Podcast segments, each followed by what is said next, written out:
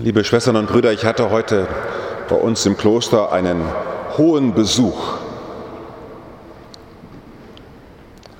Es waren vier junge Menschen da, die vor fünf Jahren von mir vorbereitet worden sind zur Erstkommunion. Da waren die neun und acht.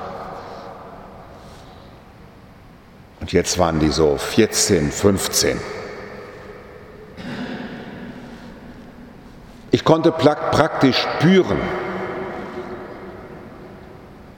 dass Sie jetzt gerade etwas erleben, unangenehm erleben, was auch ich aus meinem Leben kenne. Ich bin nicht gerne dazwischen. Die sind jetzt zwischen Kind und Erwachsener. Nicht Fisch, nicht Fleisch, wie man so schön sagt. Sie sind jetzt so dazwischen. Sie kamen jetzt zu mir, wie so alte Kardinäle der Kirche, kann ich nebenbei sagen. Sie hatten bei uns ja die Kommunion gemacht, hatten Einladungsbrief gekriegt zur Firmung und kamen jetzt zu mir. Sie wollten jetzt auch in Liebfrauen so schön zu viert die Firmenvorbereitung machen und jetzt nicht so jetzt auf neues Gebiet gehen. Sie wollten es so machen wie früher. Musste ich auch ein bisschen lächeln. Hat vielleicht auch seine Berechtigung. So dazwischen zu leben, das ist unangenehm. Nicht so genau zu wissen, wohin ich gehöre. Das geht vielen Menschen in Frankfurt so, eine Stadt mit 150 Menschen aus 150 Nationen, 180 Nationen, die so dazwischen leben, zwischen zu Hause und hier. Und die sich fragen, wo gehöre ich eigentlich hin? Es ist unangenehm, so dazwischen zu sein nicht richtig daheim. Hier nicht, dort nicht. Wohin gehöre ich? Und manche denken, die Kirche, das sei jetzt ja ein Ort, wo es so etwas nicht gibt, denn da ist ja immer alles ganz fest. Und da gibt es nicht so ein Dazwischen. Und gerade in diesen Tagen erleiden geradezu viele, viele katholische Menschen, dass auch ihre Kirche vielleicht eine Heimat und etwas, was sich nie verändert und wo alles so bleiben muss, wie es war, wie meine vier Jugendlichen, die so sagen, ach, wenn die Firmenvorbereitung jetzt so wäre wie früher vor fünf Jahren, unsere Erstkommunionvorbereitung, dann würden wir die vielleicht so mitmachen. Aber jetzt was Neues, vielleicht sogar in unserer Gemeinde, wo wir jetzt wohnen, an der allgemeinen Firmenvorbereitung teilnehmen. Nee, wir wollen das so wie früher. Ich musste, wie gesagt, lächeln. Wir sind nicht gerne dazwischen. Das Vergangene kennen wir und wir wissen, wir müssen in die Zukunft gehen. Aber was wird da kommen? Du steigst nie in den gleichen Fluss. Jeder Tag bringt Veränderung. Wir Menschen sind Menschen, die immer dazwischen leben und nie angekommene sind. Unser Leben ist Aufbruch täglich. Unser Leben ist täglich sich hinstrecken zu dem, was kommen wird und wir wissen nicht, was kommen wird und müssen trotzdem voranschreiten. Ich habe heute Nachmittag eine 92-jährige Frau besucht, die so erlebt, wie jetzt auch ihr dazwischen sein zwischen noch habe ich eine Wohnung, schon bin ich im Pflegeheim, noch bin ich zweimal in der Woche da, aber schon weiß ich, ich kann nicht mal mehr mit dem Rollator drei Stufen hoch. Ich spürte bei ihr das, was ich bei den Jugendlichen spürte. Bei der 92-Jährigen spürte ich, was ich bei den Jugendlichen spürte. Es ist so unangenehm, so dazwischen zu sein. und nicht zu wissen, wo es hingeht. Gibt es in diesem Dazwischensein einen Trost? Könnte es vielleicht sein, dass im Dazwischensein eine Kraft liegt? Oder liegt die Kraft nur im Vergangenen? Oder liegt die Kraft im Übermorgen, wenn ich da angekommen bin? Ja, dann weiß ich, was ich tun soll und dann bin ich ganz toll kräftig. Aber dazwischen, gibt es im Dazwischen eine Kraft?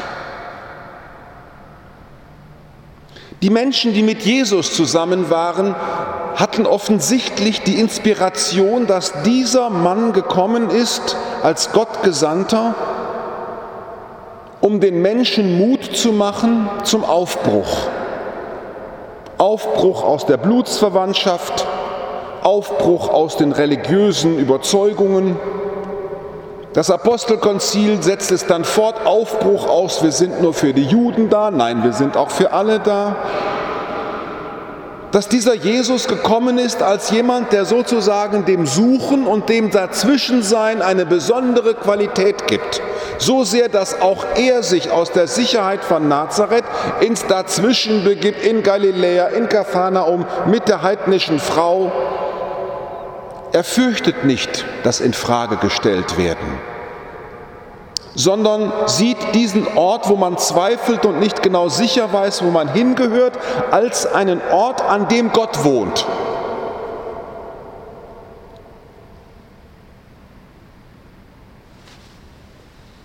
In den Tagen zwischen Ostern und Pfingsten, wo wir so dazwischen sind, stellt die Kirche uns auch vor Augen, dass es zu Gott selber gehört. Nicht nur Vater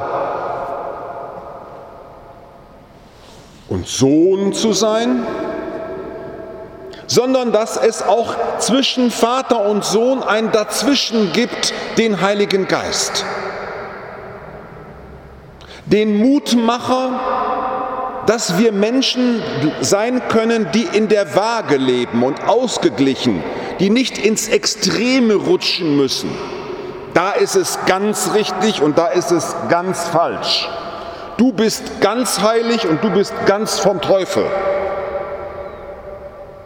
Sondern der Heilige Geist hat diesem Jesus offensichtlich die Kraft gegeben, ein ausgewogener Mensch zu sein, der im Dazwischen das Reich Gottes gesucht hat. Und so gehen wir jetzt ab Donnerstag Christi Himmelfahrt, wo sozusagen Jesus aus dem Zwischen unter uns zum Vater zurückkehrt, auf eine neuntägige Pfingstnovene zu, die ganz dem Heiligen Geist gewidmet ist.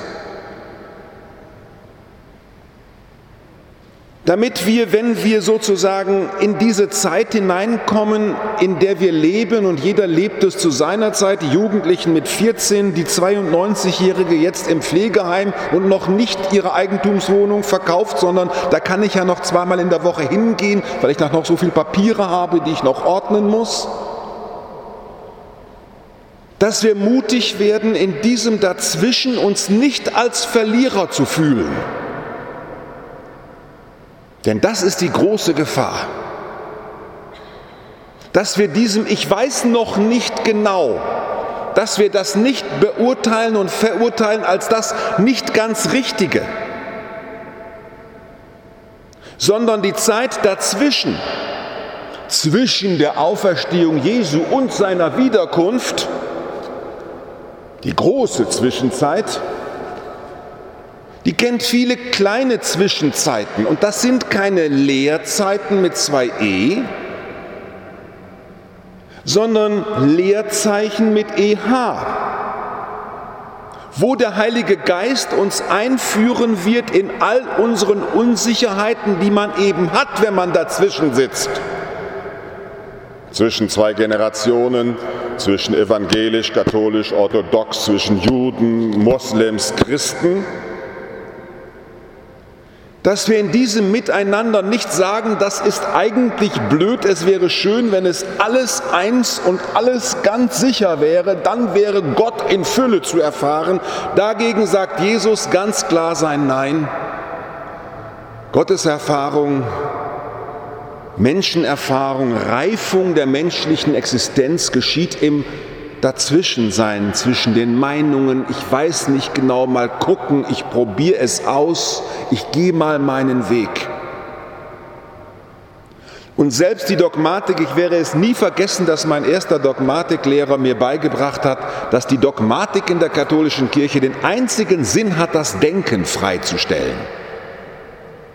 Statt zu sagen, Jesus war ganz Mensch und das Gottsein ist so ein bisschen dazugekommen, oder zu sagen, er war sowas von göttlich, der konnte gar kein richtiger Mensch sein, wurde dann formuliert, er ist wahrer Mensch und wahrer Gott. Ja, das verstehe mal einer. Es ist eben genau dieses sich im Dazwischenhalten, was uns frei macht.